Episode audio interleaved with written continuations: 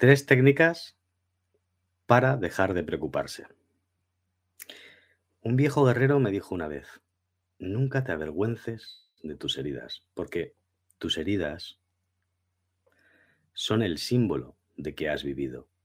Un guerrero que no tiene cicatrices jamás ha librado las batallas que tú has librado, jamás has luchado. Y tenía razón, pero la verdad es que a todos nos duele hacernos heridas. Y por eso nos preocupamos y no queremos que nada nos dañe, porque entendemos que el dolor es algo no grato en nuestras vidas.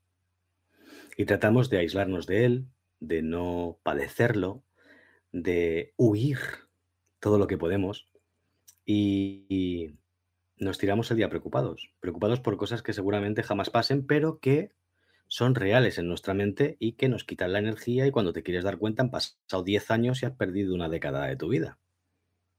Entonces quiero compartirte contigo una historia, una anécdota, más bien es una fábula histórica que yo creo que te va a encantar y que vas a entender que todos tenemos problemas y que no por eso tenemos que parar nuestra vida ni tenemos que pasarnos el día preocupados. Esta fábula se llama la fábula del brujo y el grano de arroz. Hace mucho, mucho tiempo, en un imperio muy lejano, cuatro amigos fueron a nadar a un pantano. Era verano, que rima con pantano, pero bueno, era así. Pasaron una mañana estupenda, riendo, bebiendo, comiendo, nadando. Lo hacen los chicos a esa edad, ¿no? Cuando son jóvenes. El asunto fue que al caer la tarde, cuatro fueron los amigos que fueron a ese pantano, tres los que regresaron. Uno de ellos se ahogó en el pantano. La madre del muchacho al enterarse lloró desconsolada, pero no un día, ni dos, ni tres, durante un año. Al final de ese año, un vecino de su aldea se apiadó de la mujer y le dijo que había encontrado lo que él creía que era la solución.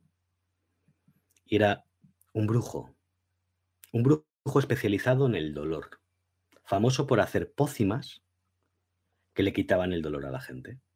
Por lo visto, el brujo vivía en lo alto de la montaña. Y la mujer pensó que no tenía nada que, perder y mucho que ganar. Podía apaciguar su dolor visitando a ese brujo. Subió la montaña, llamó a la puerta, le contó lo sucedido al brujo y el brujo le dijo que sí, que efectivamente podía ayudarle a apaciguar el dolor por la pérdida de su hijo. Pero necesitaba un ingrediente y ese ingrediente se lo tenía que conseguir ella y él a cambio le haría la poción. El ingrediente era un grano de arroz. Tan solo tenía que conseguir un grano de arroz. No era nada raro, un grano de arroz mágico ni nada de eso. No. La particularidad era que ese grano de arroz debía de pertenecer a una familia de aquel imperio lejano y antiguo, que jamás hubiera padecido dolor alguno. La mujer pensó que con lo grande que era aquel reino, alguna familia habría que no hubiera sufrido. Y vagó durante años de aldea en aldea, entrevistando a cada una de las personas y familias que allí vivían. Y descubrió que quien no había perdido un padre había perdido un hijo, y cuando no había sido una guerra, había sido una peste, y cuando no una enfermedad terrible, y cuando no un fracaso amoroso, y cuando no habían perdido un brazo trabajando o se habían lesionado. Y en todas las familias había un drama, un motivo de sufrimiento. Por lo tanto, ella buscó y buscó hasta que se dio cuenta de que aquel hombre que había conocido años atrás no era un brujo, era un sabio. Y la receta para calmar ese dolor era que ella descubriera por sí misma que a todos nos pasan cosas malas. Fue curioso porque a medida que pasó el tiempo y ella fue entrevistando a esas familias, las personas al contarle su situación vieron que su dolor se apaciguaba, porque sacaban fuera su dolor y lo compartían con ella. Y ella a su vez sentía que no estaba sola en este mundo. Y efectivamente, calmó un poco su dolor. Nosotros no tenemos años para ir preguntando a todos nuestros vecinos por sufrido o no han sufrido para conseguir ese granito de arroz de una familia que no haya sufrido, ¿no? Por eso quiero compartirte tres estrategias que de verdad funcionan para que dejes de preocuparte demasiado, ¿vale? Empezamos. La primera se llama eliminar las cookies. Tienes que aprender a eliminar las cookies de tu ordenador, de tu mente, de tu cabeza. Os voy a contar una anécdota. Hace un tiempo, yo que soy muy cotilla, estaba sentado en la terraza de un bar escuchando a dos amigas hablando. Esas dos amigas estaban contándole la una a la otra, pues el tema de los novietes, qué tal, que dónde había conocido a este, dónde había conocido al otro. Y una le decía a la otra, hay que ver qué guapo que es tu novio. Yo no sé cómo le tratas tan mal y cómo te aguanta y no se va con otra. Y la amiga le dijo, porque no sabe, no sabe lo buen partido que es. Y la amiga, la compinche, le dijo, pues que no lo sepa, que no se entere. Y esto me dio que pensar. A lo mejor ese hombre, ese buen partido, fue un niño gordito, o tuvo brackets, o era feo de niño, difícil de ver.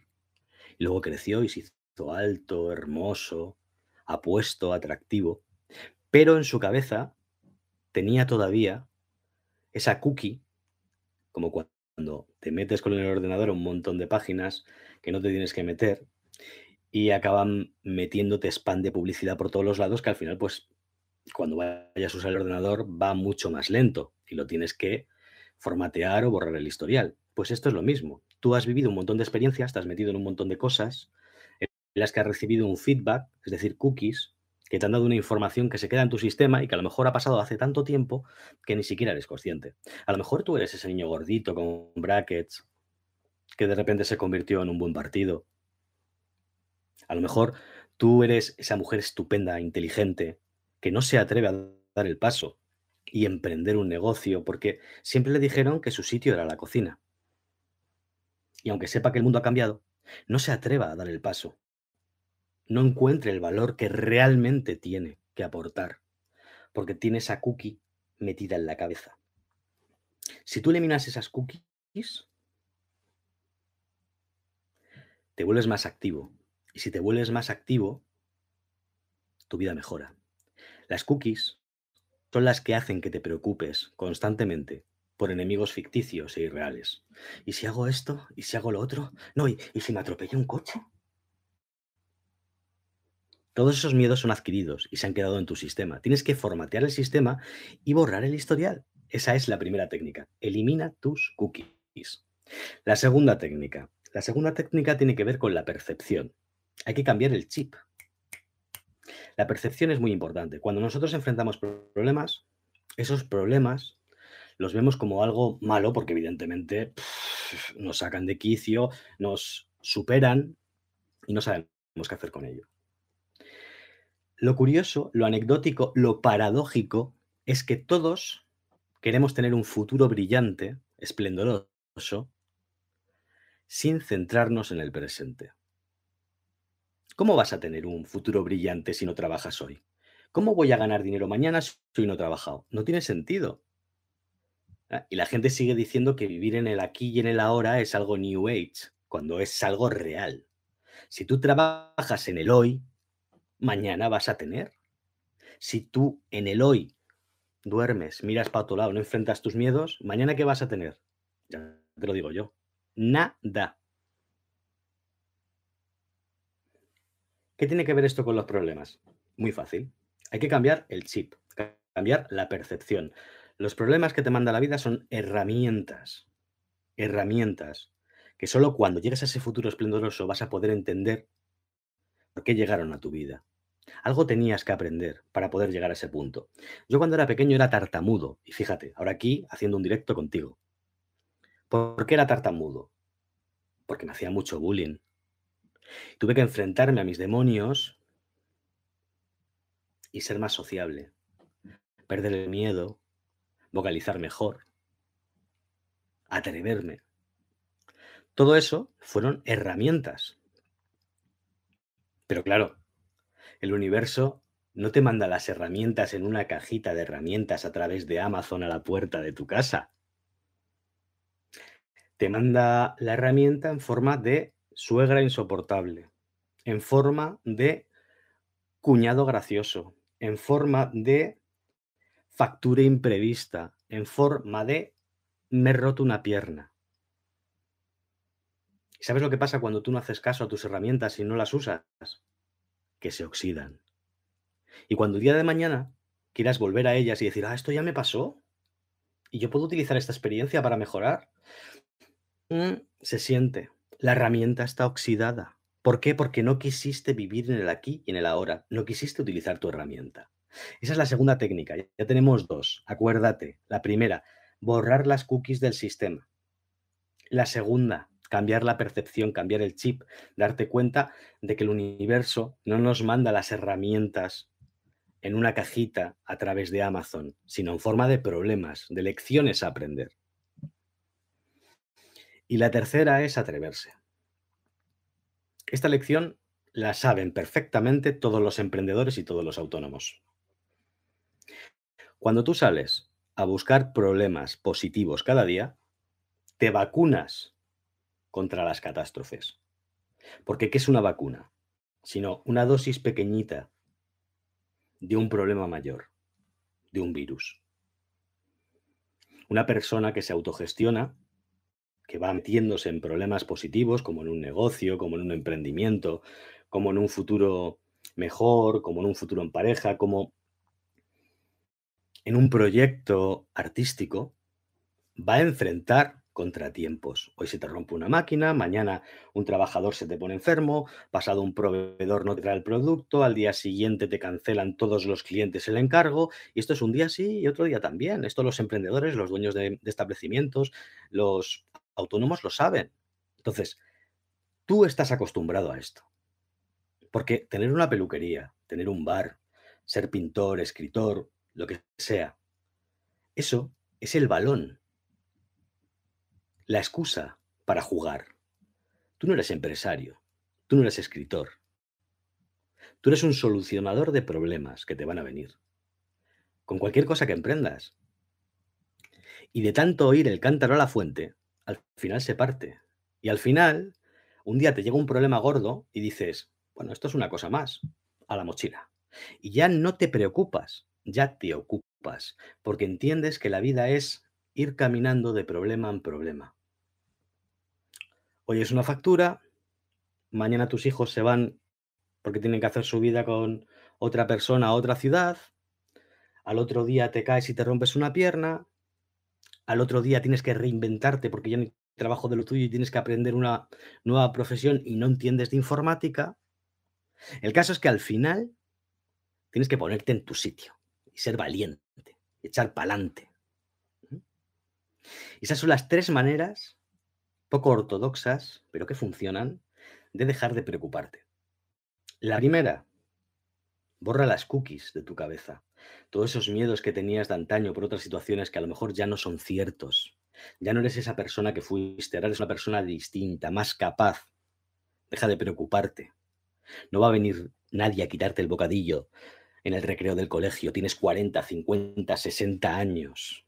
Ya puedes valerte por ti mismo. Dos, cambia el chip. Los problemas son herramientas que tienes que aprender a utilizar para poder tener un futuro brillante mañana y hay que vivir en el aquí y en el ahora. Y por último, atrévete, sé valiente, arriesga, emprende todo aquello que te da miedo. Porque así cuando te vengan los problemas negativos, estarás vacunado contra la incertidumbre y contra las catástrofes. Y hasta aquí la charla de hoy. Espero que os haya gustado, que hayamos compartido un rato agradable todos juntos. Quiero que te suscribas, que des a la campanita, porque no sé nunca cuándo voy a aparecer. O sea, puede ser que sea todos los días o que me salte alguno, porque no depende de mí, depende de los compromisos familiares, de que no haya ruido en la casa porque tengo vecinos, etcétera, etcétera. Así que te agradecería mucho que si pudieras te suscribieras al canal y activarás la campanita.